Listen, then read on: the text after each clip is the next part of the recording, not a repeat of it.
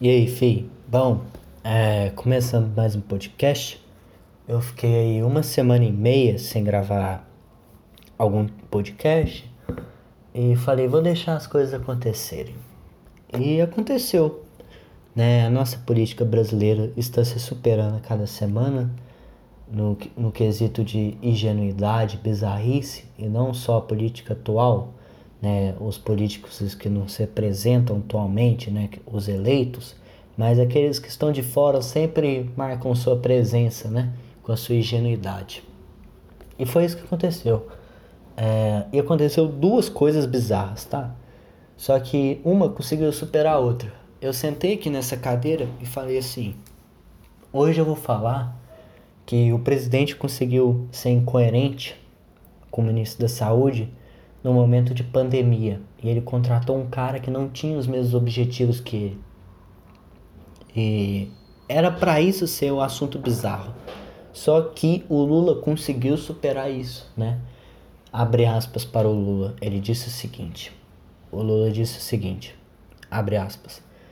É, o coronavírus, ele, a natureza, quer dizer, ela nos presenteou com o coronavírus, né? Para essas pessoas aí que que defendem o Estado mínimo. Olha aí agora, o Estado soberano era o Estado que era para estar tá combatendo o coronavírus. Eu falei, meu Deus, como que o cara fala isso nesse momento? Como que o cara pensa nisso? Tem coisas assim, meu pai me fala, meu avô me fala, Henrique, é, tem coisas que você pensa, mas não fala.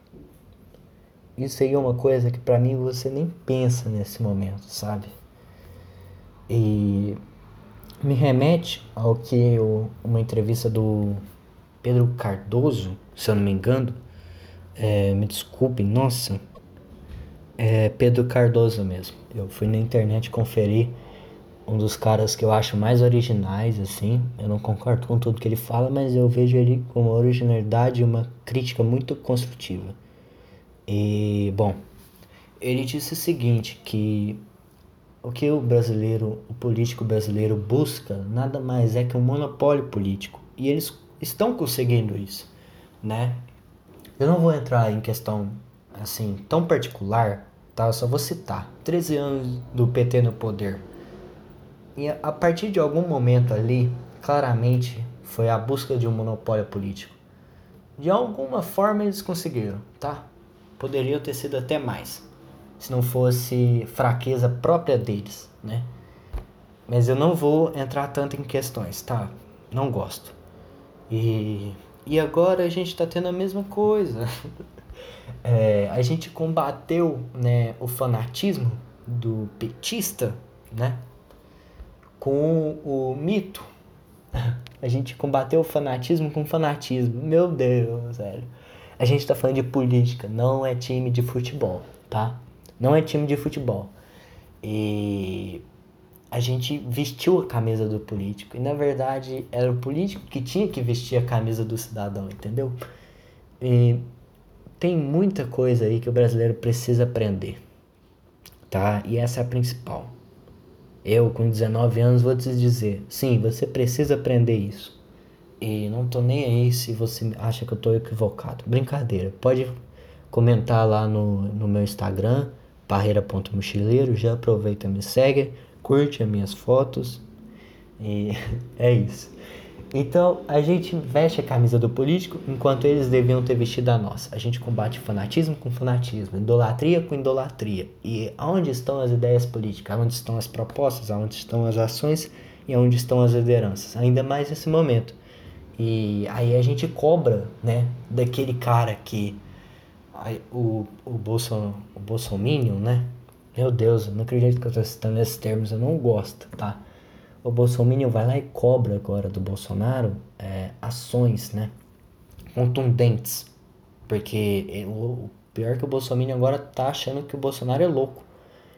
Alguns, né? Tem alguns que estão ainda no mundo da lua. Me respeite se você é, pensa assim e tal, que Bolsonaro tá certo de mandar um ministro da saúde, contratar um ministro da saúde que pense diferente dele, que tem uma incoerência de ideias é, absurdas em relação à ciência, entre os dois no momento de pandemia, se você acha que isso é certo, né, ele contratar um cara da saúde, o representante, o grande líder no momento de pandemia, e ele saiu um menos de um mês, aí você tá no mundo da lua. Me desculpe, tá?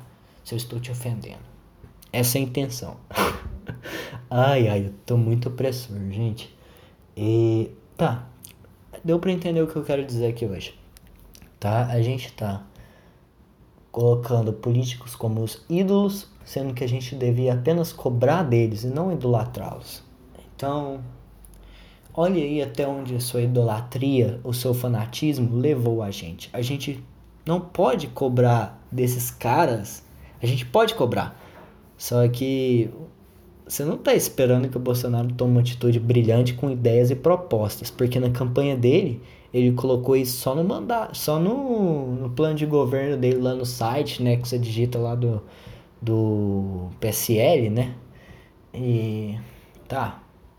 Você vai achar lá. Acho que eu errei o nome do partido dele. Eu não gosto de partido.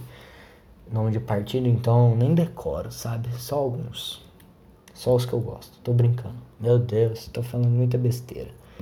E. Ah, vamos lá. Voltando ao foco.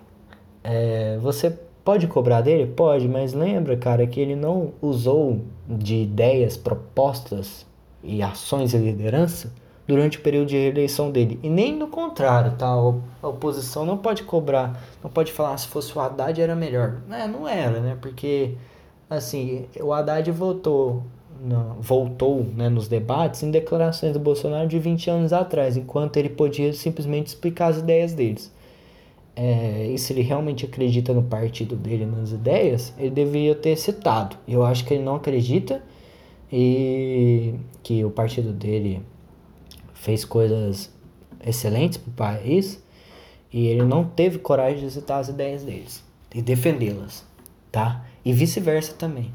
Bolsonaro fez a mesma coisa. Então virou um ataque, né? uma partida de futebol, os nossos debates, e gerou isso, né? Nós não temos liderança, nós não temos ideais políticos, nós não temos presidente e estamos numa pandemia de coronavírus e a gente não sabe que ação que a gente toma, a não ser igual o Bolsonaro ele sabe que ação que ele toma, ele vai lá para a porta do para a porta não, para aquela entrada lá, né, no, no Planalto lá e conversa com o pessoal, e, nossa, meu Deus. E aí ele abre o Twitter e reclama e imita, né? A mitagem. E aí a oposição reclama com o quê? Propostas, ideias, mostrando argumentos? Não. Com lacração, né? Responde com lacração. E foi isso que o Lula fez. Meu Deus, tá? Vamos parar com esse fanatismo, esse negócio de monopólio político. É coisa de um tempo atrás que aconteceu, que eu não vou nem citar o nome, né? Aquele aquela, aquele monopólio de ideais, né, que aquela política que queria deixar uma só ideia predominante no país. E é isso que aconteceu tanto em qualquer um desses períodos políticos no Brasil, PT ou Bolsonaro, é, Lula ou Bolsonaro, foi isso que eles quiseram, tá? No final das contas. E a gente sabe qual é o modelo político que prega por isso. E, então vamos tomar cuidado para um dia a gente não cair de vez, né? Não cair de vez numa armadilha dessa. É, vamos ter mais cuidado, não vamos levar a política como uma partida de futebol, um time de futebol. Você não veste a camisa do político, é o político que veste a sua camisa, a camisa do país. É ele que te serve, não é você que serve a ele. E é isso, tá bom? É, esse foi mais um podcast. Espero que você tenha gostado, escutou até o final. É, já me segue no Instagram, parreira.mochileiro. Eu vou tentar postar algumas coisinhas lá. E eu tô muito feliz que você tenha chegado até o final desse podcast, tá bom? E muito obrigado. Tenha mais cuidado nas eleições, nas postagens do Facebook, no Instagram, porque às vezes você pode incitar pessoas a fazer essa coisa errada de fanatismo, de idolatria e aí virar aquele efeito bola de neve, tá? É possível a gente mudar isso, começando por você, tá bom? Boa noite, aqui tá de noite, então vou desejar boa noite, mas talvez aí esteja de dia, então vou pensar em você também e vou desejar um bom dia, tá? Olha, pensei em você. Tchau, obrigado. É isso.